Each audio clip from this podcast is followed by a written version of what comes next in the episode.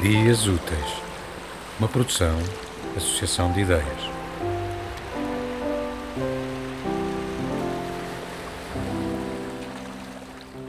Profissional da memória, João Cabral de Melo Neto. Passeando o presente dela pelas ruas de Sevilha, imaginou injetar-se lembranças como vacina, para quando fosse dali poder voltar a habitá-las, uma e outras e duplamente, a mulher, ruas e praças. Assim, foi entretecendo entre ela e Sevilha fios de memória, para tê-las num só e ambíguo tecido. Foi-se injetando a presença a seu lado numa casa, seu íntimo numa viela, sua face numa fachada.